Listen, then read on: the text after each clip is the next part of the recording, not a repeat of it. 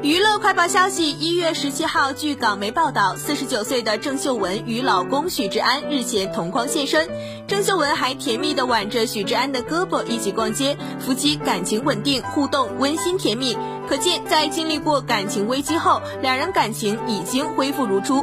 据了解，许志安在经历黄心颖事件后自认羞愧，对身边的好友都保持了一定的距离。后来，郑秀文选择原谅，依然在他身边鼓励支持他。陪伴许志安度过了人生的低谷期，让他重新对事业有了斗志，并决定在今年复出开演唱会。